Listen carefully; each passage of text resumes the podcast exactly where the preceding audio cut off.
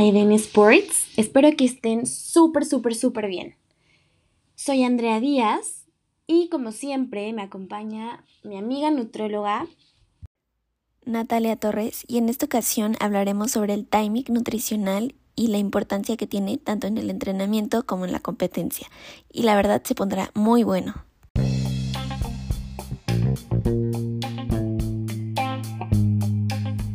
Así que quédense a escucharlo todo porque comenzamos.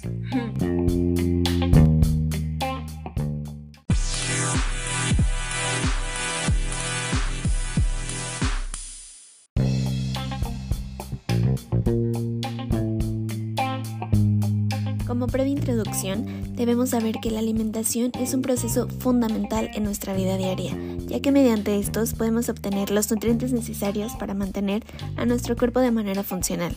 En el caso de los deportistas, que es sobre el tema que vamos a tratar el día de hoy, debemos tomar en cuenta que la nutrición va a cambiar un poco, ya que mediante esta se va a ir incrementando los requerimientos según el entrenamiento que se lleve a cabo enfocándose en poder brindar y mantener un óptimo desempeño deportivo y un adecuado bienestar físico.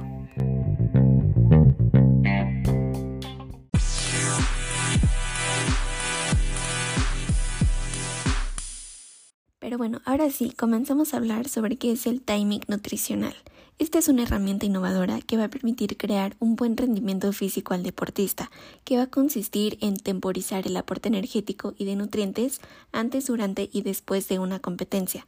Sus objetivos principalmente va a ser el poder elegir cuál es el momento más adecuado para la ingesta, así como la frecuencia con la que se debe realizar cada tiempo de comida.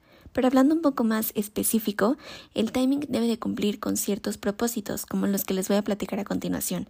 Debe preparar el desgaste físico, ajustar la ingestión de hidratos, sobre todo en los tiempos de comida que estén cercanos a la competencia.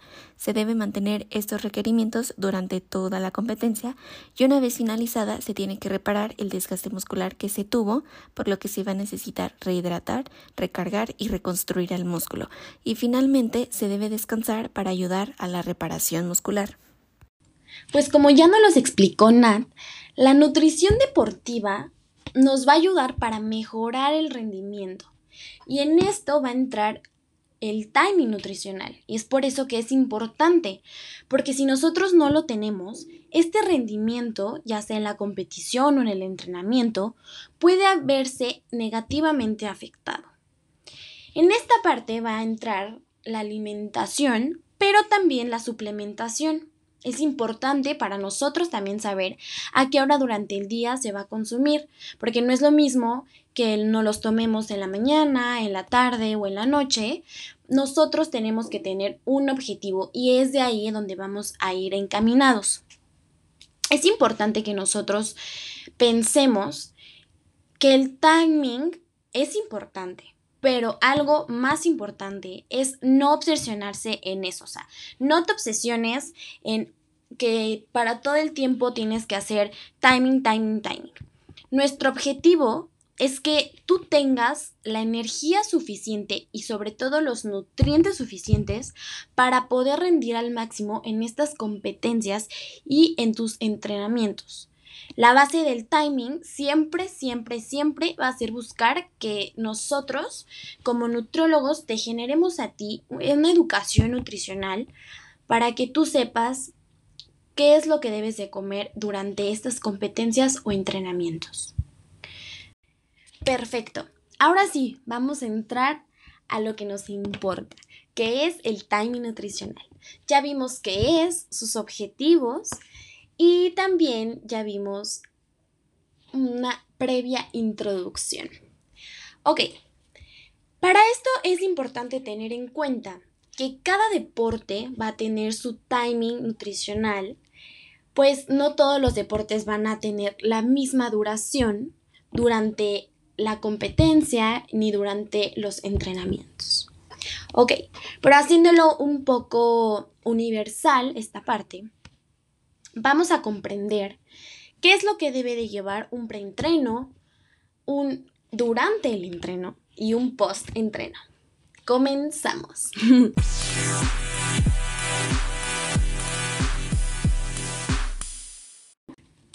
Perfecto, ahora vamos a comenzar con la parte de preentreno. Lo que siempre nosotros vamos a buscar es que tú estés con mucha energía. Esto va a depender obviamente de nuestros objetivos y también del tipo de deporte que tú practiques. Lo que buscamos también va a depender la hora en la que tú entrenes. Y depende de esto es cuando nosotros vamos a ver el tipo de alimentos que se te darán eh, durante este, este, esta etapa, ¿no? Por ejemplo, si tu entrenamiento es, digamos, a las 10 de la mañana, lo ideal es que tu consumo en el desayuno, ¿y por qué digo el desayuno? Porque el desayuno normalmente no hay muchas kilocalorías, no es muy denso, entonces este lo vamos a poner una hora y media o dos horas antes de que comiences con el ejercicio. Pero hay otras ocasiones o, u otros deportes donde esto cambia completamente porque puede que tú entrenes o tu entrenamiento sea más temprano y tú digas, es que no puedo levantarme más temprano para desayunar porque no me da la vida, no me da, ¿no? Entonces, aquí lo que vamos a buscar eh, va, va a ser que prefiramos nosotros alimentos que nos van a aportar la misma cantidad de hidratos y proteínas que necesitamos, pero a lo mejor con un menor volumen. Esto lo que queremos al nosotros decir que se necesita de una hora y media a dos horas es para la digestión. Esto lo hablaremos en otro video, pero resumido es para que estos alimentos se digieran más rápido y entonces nosotros podamos utilizar estos nutrimentos. Pero por ejemplo, si tus entrenamientos son por la tarde y tú dices, no, pues es que yo entreno a las 6, bueno, aquí vamos a utilizar el tiempo de comida, pero este tiempo de comida normalmente va a ser un tiempo más denso. Entonces, lo que vamos a considerar va a ser unas cuatro horas antes del calentamiento, ya que normalmente este tiempo igualmente lo vamos a ocupar para digerir y lo que buscamos nosotros al que tú digieras es que puedas rendir al máximo, que cuando estés entrenando, cuando estés compitiendo, no te sientas pesado, no sientas que comiste mucho y que ya no te puedes mover o que ya no estás rindiendo de la manera que tú quieres. Entonces, esto es para que tu cuerpo funcione al 100%, al 1000% y que la sangre y el oxígeno que tus músculos están necesitando ya estén al 100 y que tu sangre no esté preocupándose por estar este digiriendo la comida, ¿no? Entonces, como lo repito, esto depende del deporte que, que se practique pero es importante tenerlo en cuenta.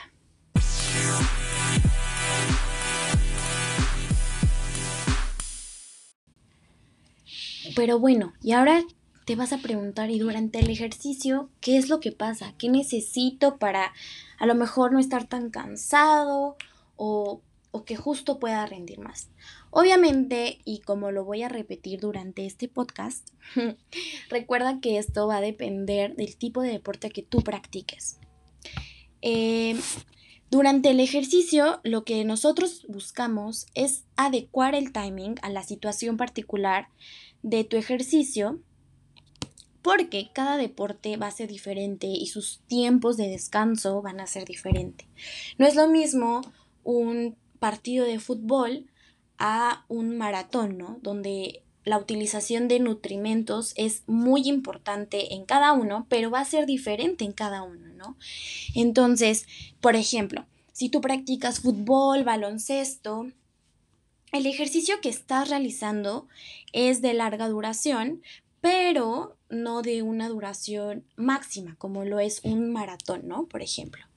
Sin embargo, en este tipo de ejercicios, muchas veces no tienes tiempo tú, bueno, de deportes, perdón, no tienes tiempo tú de, de comer algo o de sentarte e ir a tomar agua, o sea, depende también la posición que tú juegues, este cuánto tiempo estés dentro de la cancha, pero normalmente cuando tienes este tiempo es, no sé, en el medio tiempo o es eh, cuando hay descansos, ¿no? Y lo más importante y lo ideal aquí es darte una hidratación. No sé, beber un poco de agua, eh, alguna bebida deportiva que te ayude a la deshidratación que estás generando por el ejercicio y así te va a ayudar para poder rendir al máximo durante toda la competencia, ¿no? Pero por ejemplo, ahora hablemos desde la parte de un maratón. El timing también va a jugar aquí un papel pues muy importante, porque sí o sí debes de comer y debes de beber algo, porque si no puede ser que no llegues o que no rindas como a ti te gustaría rendir, ¿no? O no obtengas la medalla que tú querías obtener. Entonces es ver en qué momento tú puedes comer algo y también depende del, del tipo, ¿no? O sea, por ejemplo, si estás corriendo en, un, en una montaña, pues no te vas a poner a comer cuando estás subiendo, ¿no? O cuando estás bajando, porque también te puede ocasionar peligros para ti y, y no es el punto, ¿no? Entonces, eh, es, ver estas opciones, ¿no? Valorarlas. Eh, y por ejemplo, puede ser algunos geles o gomitas que son fáciles de comer y que no te van a quitar mucha concentración, pero lo que nosotros tenemos que ver, no porque tampoco te vas a comer estos geles a los cinco minutos que ya vas a terminar, no, sino es ver el pico de absorción de estos hidratos que contienen los geles y las gomitas y que esto nos va a servir para la actividad física, ¿no? Entonces hay que valorarlo desde ese punto. Y bueno, en esta etapa no, no hay mucho más que hacer, más que esos puntos.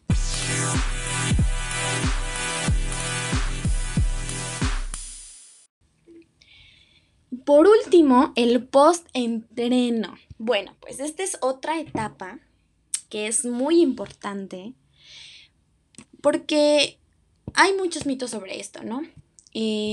Por ejemplo, que después de tu entrenamiento en el gimnasio te dicen que te debes de tomar tu batido de proteína, ¿no? Tu shake de proteína.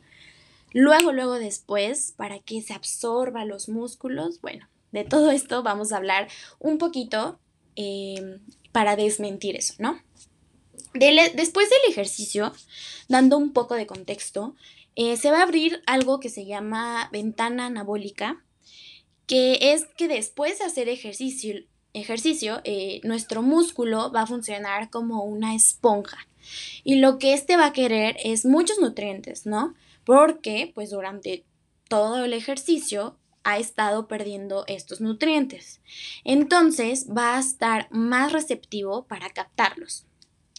Pero algo que debes tú de saber es que no por tomarte tu shake o, te comas algo luego, luego después de la competencia o el entrenamiento, será algo súper beneficioso. No pasa nada si lo tomas después, pero tampoco pasa nada si tú lo tomas tiempo después. Em, debes observarte, por ejemplo, qué tan cansado estás, porque muchas veces llegas de un maratón y no luego, luego vas a comer algo, ¿no? O sea, obviamente no. Obviamente vas a tener tiempo para hidratarte, recuperarte y después ya vas a pensar en comer algo, ¿no? Em, esta ventana dura a lo largo de entre una, dos horas y hasta más. Entonces lo que podemos ver es que es una ventana larga. Y esto es algo que nosotros podemos aprovechar para que tú como deportista no estés al finalizar tu entrenamiento, tu competencia, pensando, no, es que ya tengo que comer, porque mi timing dice que tengo que comer. No, no, no. Entonces, eh, esto es importante para tener una buena recuperación muscular y que tú puedas rendir bien y estar listo para tu siguiente entrenamiento o en el caso de que ese mismo día tengas otra competencia, lo aproveches de manera increíble. Entonces, en este punto, hasta nosotros podemos hacer algún tipo de plan en donde se pueda dividir las comidas para que se favorezca esta absorción y que esta también sea más rápida y podamos meter más cantidad de nutrimentos para en el caso de también favorecer tus reservas de glucógeno y tu fibra muscular se regenere de una manera mejor.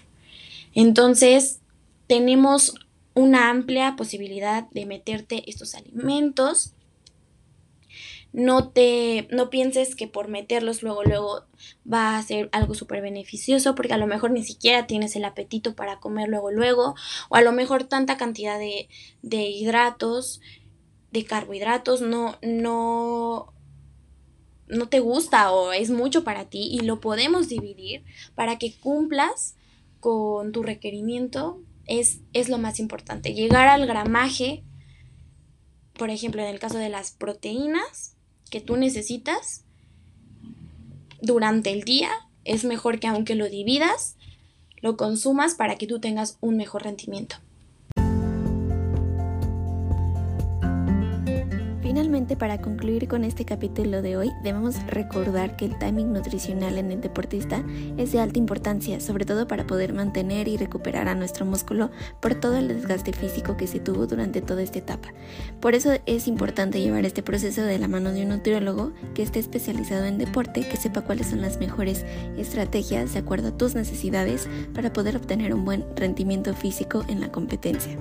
Y bueno, eso es todo por hoy. Espero que les haya gustado muchísimo y se lleven un gran aprendizaje de esta plática tan interesante que hicimos para todos ustedes. No olviden compartirlo y seguirnos para escuchar nuevo contenido. Muchísimas gracias.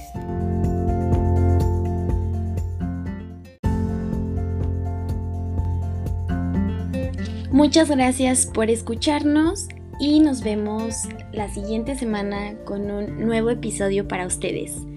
Cuídense mucho. Bye.